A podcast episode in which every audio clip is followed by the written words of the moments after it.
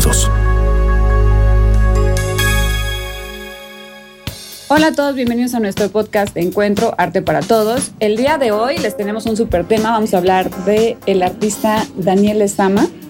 Y aquí Benito nos va a platicar un poquito acerca de su trayectoria, de cuáles son como sus crisis existenciales y por qué escogimos el día de hoy Daniel Sama.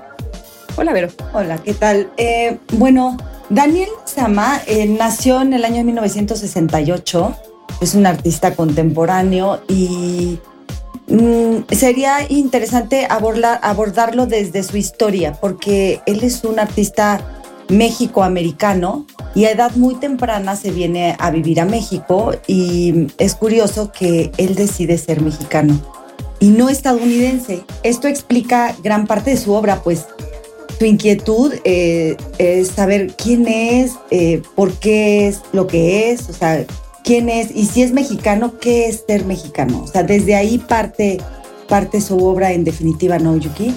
Sí, la verdad es que cuando tú te confrontas con su obra, sí te empiezas a cuestionar qué implica ser mexicanos. Eh, van a ver que en sus piezas hay muchos símbolos que de alguna manera nos identifican, ¿no? O sea, encontramos la bandera, la águila, la serpiente, pero honestamente yo nunca me sentí identificada con esos símbolos.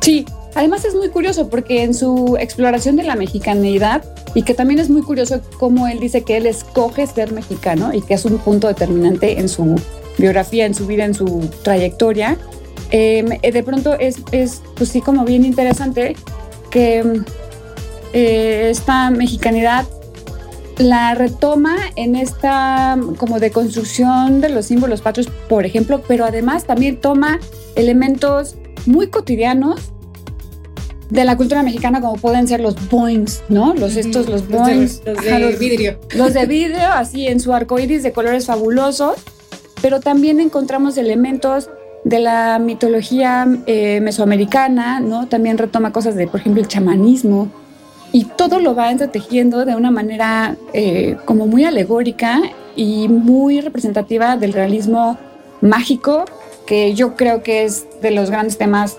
que, construyen la identidad mexicana. ¿Ustedes qué piensan?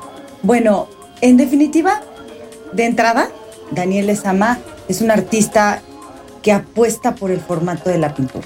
Y esto es algo inusual para la época, o sea, lo que lo consideramos pues, muy disruptivo, ¿no? También no podemos negar que es un pintor que tiene influencia de la pintura barroca, porque imagínense ustedes, eh, son pinturas en donde se desarrollan escenas, como en el barroco, eh, escenas como teatrales.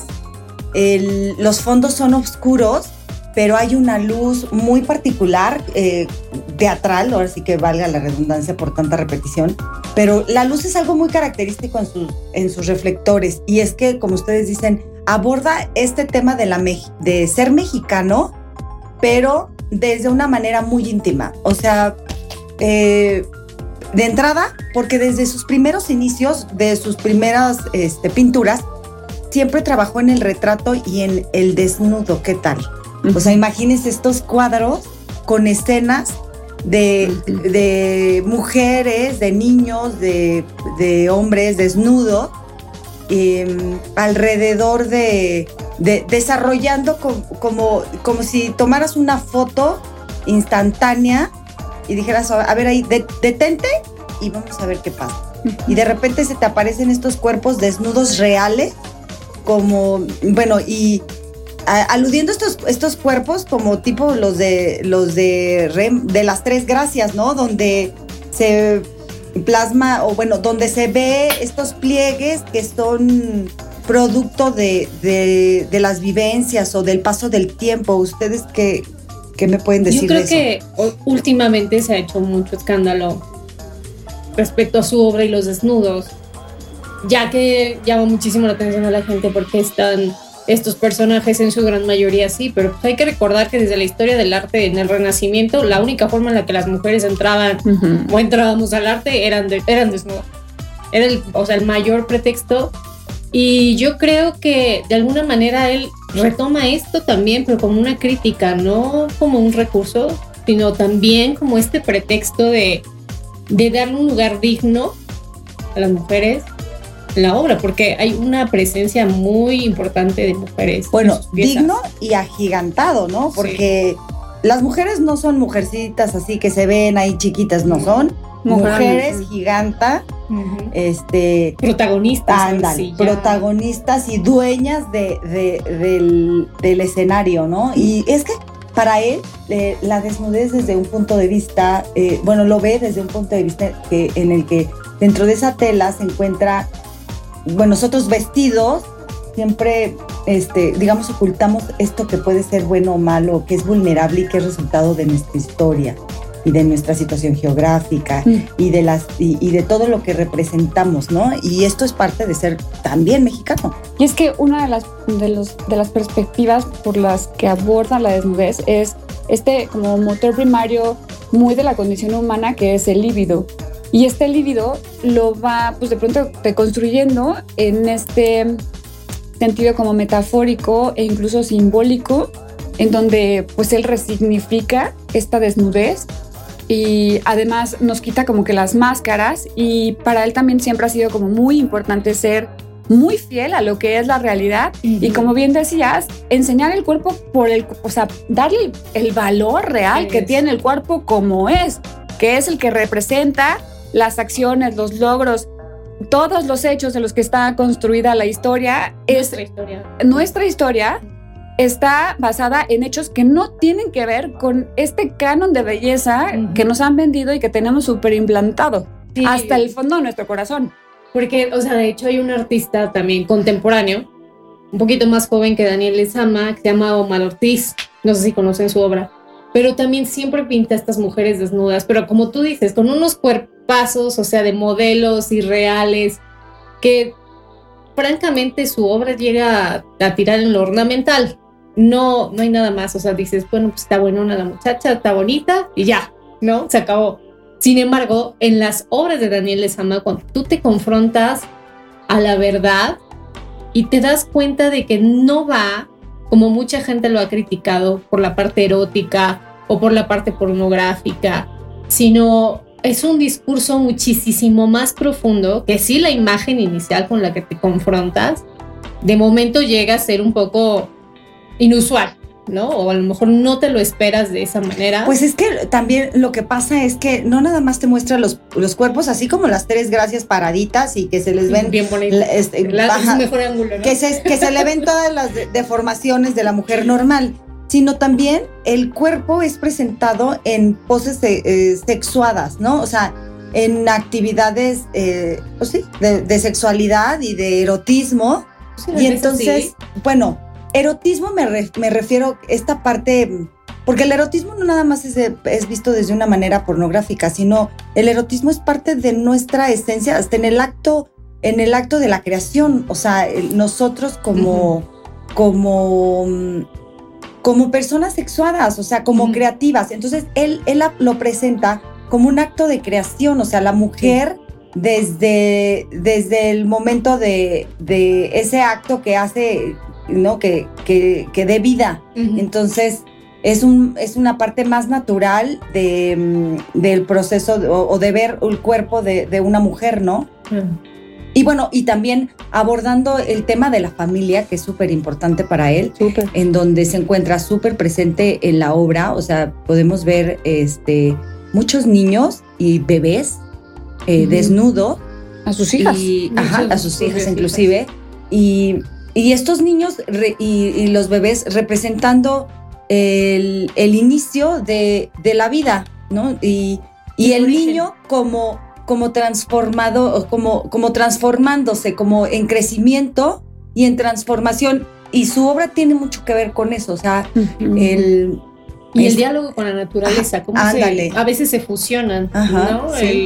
Pues el ambiente y la atmósfera, ¿no? O sea, de todos los elementos que, que utiliza y bueno, algo muy característico en él, y él nos comentaba en, en alguna ocasión que nos dio la visita, es que él se nutre muchísimo pues, de mitos, de leyendas, de historias prehispánicas y mitológicas de cualquier, de cualquier lugar, ¿eh? no, no, no necesariamente México.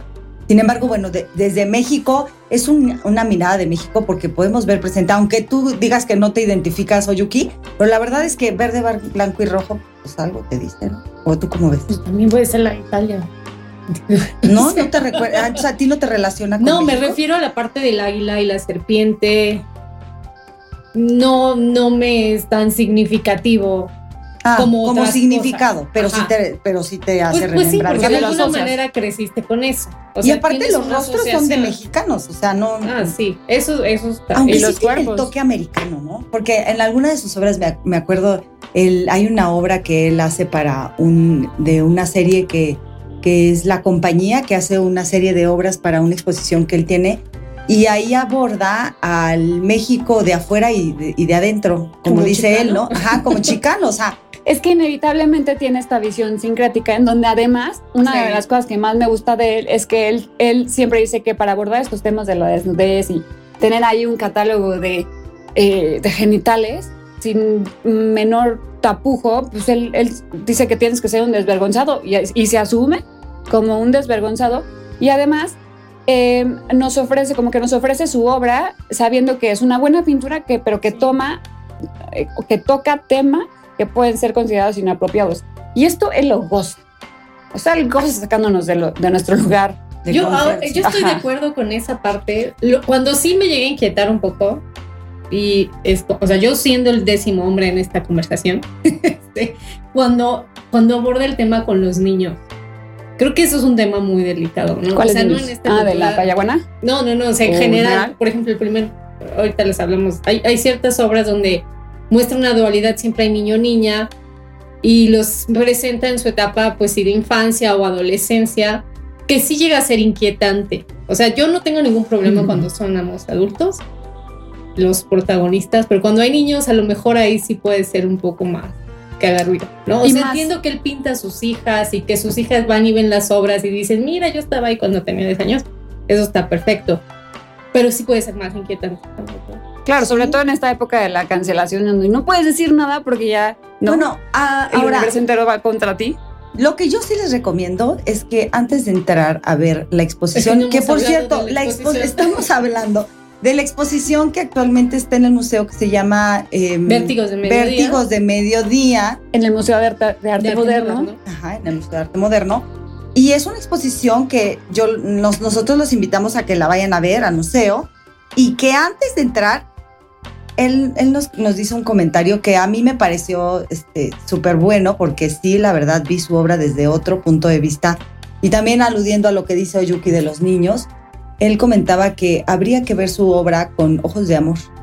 Y si nosotros vemos de veras su obra con ojos de amor, podemos ver esta simbología creativa, o sea, de creación, no, no de creativa, o sea, me queda claro que él es muy creativo, pero sí, eh, más bien abordando el tema de la creación como, como dadora de, ¿no? Y como creadora de vidas, creadora de, de pues sí, de espacio, de universo, de, de todo. Entonces, si lo abordamos desde ese tema, eh, bueno, hasta podemos mencionar esta parte de relación que hace del, del psique o de la fisiología del mexicano con su paisaje y, y este y su fisiología, ¿no? O Ah. sea, y, y aparte, y los genitales masculinos y femeninos. O sea, sí, ahí, ahí menciona Vero porque hay una serie de litografías, creo, o grabados, en donde él presenta en diálogo con unas fotografías que tiene el Museo de Arte Moderno en su colección de Toledo, en donde el miembro, o sea, el pene de Toledo está expuesto junto con el caparazón de una tortuga, ¿no? Un, luego piel de una serpiente o por ahí, cosas similares. Y él hace un diálogo, por otra parte, con el símbolo del pene, como la serpiente de, del- nuestro símbolo del escudo, y la vulva, eh, como si fuera el, el vello, como si fuera el- Como el el, águila. paisaje El el águila, ¿no? Y les llama paisaje mexicano. Entonces, sí, o sea, busca maneras de como picar, ¿no? A mí- yo siento que su obra hace eso, como que pica y provoca, y ya después depende de ti si te dejas, ¿no? Sí, fíjate que yo, eh, sí, sí, tienes razón, te confronta. No, definitivamente, porque desde que está el desnudo, nos desnuda. Sí. O sea, eh, tal cual, ¿no? Eso estoy de acuerdo. Pero yo más que eso, yo sí le veo un sentido de poder explicarme por qué soy así, o por qué pienso así, o por qué de repente tengo estas mexican, estos mexicanismos, ¿no? O sea, de, eh, no, no, bueno, porque somos nuevos, pero, pero bueno, me refiero a, esta comparación muy particular que hace entre la, la entre el, relieve que existe, eh, o sea, de montañas. Mm, con nuestra psique y nuestra manera de forma de ser, de pensar y de crear estos, estas historias para justificar algo que no sabemos, ¿no? O sea, Em, como la obra de la Pilla Pero también como la obra de, de estas sus genitales con el vello hecho águila. Porque al final, ajá, los grabados, porque al final también están hechos con estos fondos eh, rojos y blancos que inevitablemente nos remiten a, nuestros símbolos. Sí, a nuestros símbolos patrios. Entonces, es algo, es un, es un tema al que recurre como que juega con nuestro inconsciente, nuestra identidad, nuestra cosmovisión, todo eso que, tenemos debajo de la alfombra. La imagen. La imagen creada a partir de, nuestro, de nuestra situación geográfica. La imagen creada a partir de lo que nos hacen pensar de ella. O sea, inclusive este, podemos ver imágenes de la Virgen de Guadalupe, que es algo muy emblemático en México o para los mexicanos, y que está tocando bueno, yo hablo como un de un colectivo. O sea, la imagen es un colectivo. Pero es un escándalo. sí, es intocable. Es intocable. Pues él no, él la, él, la, él la pone en un acto de, con Juan Diego, en una obra de él, en donde él la tiene en el pecho y, y tal cual este, Juan Diego está, imagínense, en una cara con un éxtasis. Eh, y además tiene la mano metida en su en la entrepierna, sí, o lo que sea. Pero bueno, esa parte, haciendo un comparativo con el éxtasis de Santa Teresita, pues, ¿cuál es la diferencia, no? ¿Cuál es la diferencia de esas dos imágenes? Él nos comentaba de que de ahí, bueno, se inspiró en, en todo este suceso de Juan, que cuando Juan, Juan Diego este, vio a la Virgen, pues imagínense ustedes que de repente vas caminando y se te aparece la Virgen María. O sea, dime tú si esa cara que él tiene, pues no sería algo similar a lo que Santa Teresita de repente sintió que le legó y que se fusionó con, ¿no? Con el Espíritu Santo. Con Dios del cosmos. Claro. O sea, no, no estoy muy peleado con la red. O sea, real, y, y lo que él dice, o sea, es estos, estas historias que creamos para justificar algo que no podemos explicar. y, y, mucho de lo que vemos ahí, vamos a vernos, o sea, a vernos mucho de lo que no podemos explicarnos nosotros como mexicanos y como persona. Sí, porque hay, hay, muchos elementos cuando hablaban de esto y por ejemplo del chamanismo que son cosas que de alguna manera están en nuestro inconsciente colectivo que tal vez no las hacemos conscientes, sin embargo, ahí están, porque están en nuestro ADN, básicamente. O sea, no hay manera de negarte a, a todo esto. Lo que sí es que no estamos acostumbrados a cuestionárnoslo. Y cuando los vemos en estas obras y de esa manera tan pues, sin, tan alegórica, nada, o sea, con que con una imagen te habla. Claro, entonces si empiezas a cuestionarte de, ah, caray, no, no, no había pensado en esto, no había. Sí es una, sí es una exposición compleja, pero no deberían de tomarla por la parte del prejuicio, ni los tabús, ni nada de eso. De hecho, es un ejercicio de su libertad, ¿no? El, dejarse y el permitirse pintar todas estas cosas que a todos nos, bueno, nos escandalizan realmente, porque no hay otra palabra, ¿no? Es escándala. Em, es, es él dándose permiso realmente de crear estas imágenes como él quiera. Claro, porque eh, de repente vamos a ver estas eh, mujeres eh, de, así corpulentas em, y pintadas de verde, blanco y rojo, completamente, y como representando a la madre patria. y, y, de ella se están colgando, o hay niños que están tocando o están, ¿cómo se manipulándola. Y, qué tal que si a uno de esos niños desnudos le ponen un, casco de, De águila. de Y entonces, águila. como representando a los hijos de la madre patria, o sea, ¿quiénes? Pues el pueblo. Entonces, ultrajando a la madre patria. ¿Y qué es la madre patria? Pues la nación. ¿Y quién es la nación? Pues nuestro relieve, nuestra identidad, nuestra- nuestros símbolos. Y también es la tierra que al final del día es el cuerpo. Es el cuerpo. ¿Y qué es el cuerpo? Que nosotros, él, su teoría es que fisiológicamente somos lo que el relieve y lo que la, nuestra situación de, en relieve es. Aunque este relieve es algo muy interesante que él aborda, que es el relieve de la montaña. El paisaje que él refleja en sus, en sus cuadros, a lo lejos, estos paisajes de Velasco, Sí. que los tenemos, eh, quien no conozca, eh, conoce a, a José María Velasco, es un pintor que, que pintaba a México desde los primeros años antes de que todo esto existiera y que había pura montaña. Sí, Munal tiene una colección muy importante de. Sí, de que sí, que los también si quieren ir a verla, pero ahí se van a dar cuenta cómo está lleno de, o sea, a lo lejos de los cuadros vamos a ver este paisaje de montañas o volcanes y él hace este comparativo entre el ser humano o el mexicano con una montaña, o sea, como acumulación de información que traemos desde el psique hasta la mitología, hasta lo que sea, ¿no? o Ah, sea, porque somos un acumulativo de lo que pensaban nuestros ancestros, nuestro papá, nuestra mamá y, y de lo que viene Sí, y de lo que vives, ¿no? no por nada relacionamos al Popocatépetl y al Tlaxíhuatl con esta leyenda de, de los amantes y, y aún así vemos a la mujer dormida y vemos al Popo, al, bueno, al hombre hincado al lado de ella. Ven, o sea, desde ahí lo tenemos arraigado, ¿no? Desde cómo nos explicamos eso. Y el último núcleo de la exposición precisamente es más evidente todo esto.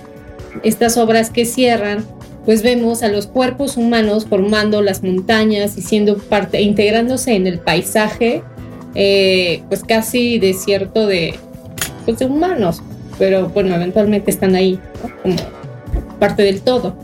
Y luego también es increíble esta parte como de relacionamiento de cruce que hace con la literatura, porque a una de sus obras le dedica a partir de una serie de montañas, eh, pues la asocia con esta novela de Malcolm Lowry, que se llama Bajo el Volcán, que habla de México.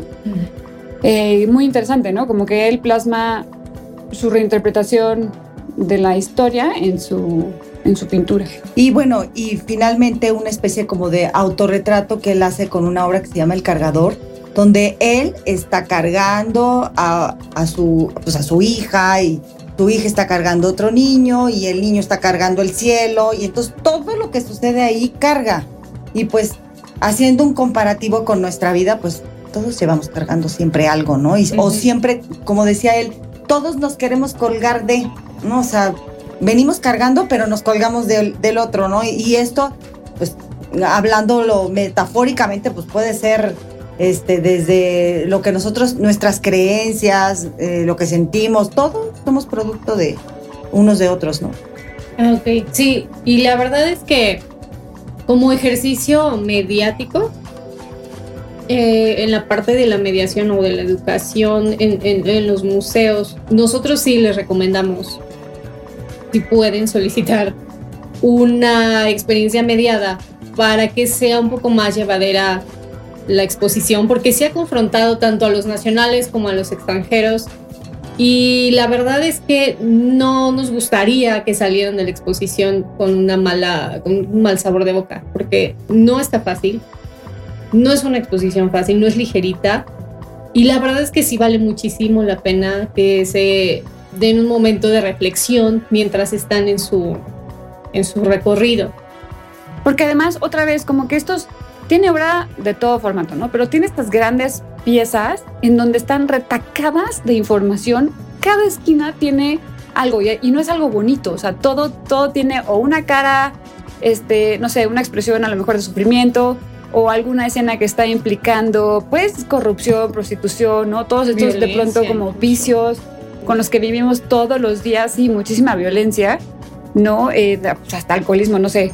Eh, y otra de las características de Daniel es que juega con estos tiempos dis- eh, discontinuos en donde todo pasa de manera simultánea. Por eso es que sus, su arte, sus pinturas están tan cargadas todo el tiempo, en todo sentido, en, en cada, o sea, cada centímetro tiene información para interpretar. ¿No? Entonces, por eso de pronto pudiera llegar a ser quizás un poquito, pues no tan ligera. A Pues- pesar de que la técnica es increíble, que su manejo de la luz es espectacular, ¿no? Eh, decíamos, esta, esta manera de retratar el cuerpo de manera tan fidedigna es impresionante. O sea, por eso, solo por eso, vale de manera increíble la pena. Pero además, él también eh, busca separar de pronto su técnica y permitir que lo que sucede en la pintura hable, ¿no? Y que sea el centro de la experiencia artística.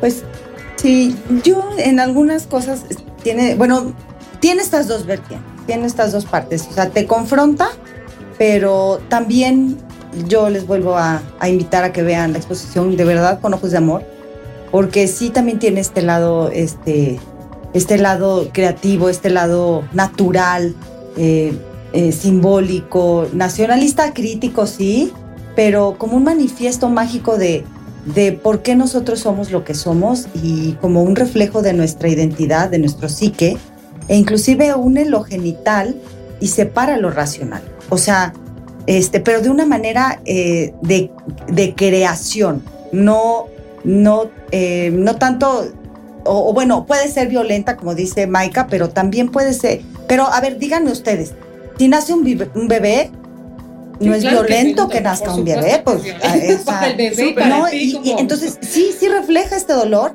pero es un dolor de creación, ¿no? O sea, es un dolor diferente el que van a ver ahí. Entonces sí, de verdad yo los invito a que lo vean con La- ojos de amor y sí, sí, este, como dice Oyuki, ojalá que puedan tener una visita guiada, pero si no, este, véanlo así y este y después nos regalan sus comentarios. Sí, les vamos a subir algunas fotografías igual en Facebook de, de la exposición y recordarles que está hasta el 23 de octubre, o sea, todavía queda poquito Un tiempo. par de semanas. sí. Sí, para que, para que la vean. Vale muchísimo la pena, es, es muy buen trabajo y la verdad es que está en un gran espacio.